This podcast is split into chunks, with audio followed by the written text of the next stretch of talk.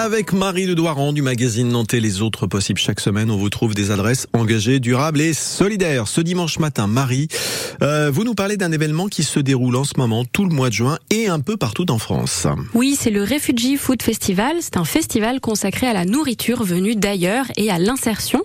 Ce festival, il est né en 2016 avec pour objectif de changer le regard que l'on porte sur la migration et sur les personnes réfugiées qui ont dû fuir leur pays à cause des persécutions qu'elles y ont subies, à cause d'une guerre ou bien de leurs croyances religieuses par exemple.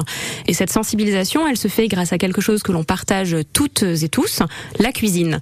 L'association œuvre aussi pour favoriser l'insertion des personnes réfugiées dans le secteur de la restauration. Alors, beaucoup des actions ont lieu à Paris, comme le restaurant d'insertion ou l'aide alimentaire, mais nous, ce qui nous intéresse, que j'aimerais bien savoir, et je ne suis pas le seul, c'est ce qui se passe à Nantes ou aux alentours. Eh bien, il se passe plusieurs euh, événements euh, toute la semaine euh, entre le 17 et le 24 juin. Samedi prochain, le 17 par exemple, il y a un repas franco-afghan cuisiné par Fereba, Farid, Lauriane, Nina et Marion à déguster chez les Triplettes, près du lieu unique. Et du 19 au 24, chez Tête Haute, dont je vous ai déjà parlé, on pourra déguster une bière franco-guinéenne brassée par Moussa Diawara et l'équipe de la brasserie. C'était très important pour moi de vous parler de ce festival car c'est toujours l'occasion de découvrir des saveurs nouvelles et de mieux comprendre d'autres cultures. Toutes les infos sur le Refugee Food Festival sont sur le site internet refugee-food.org.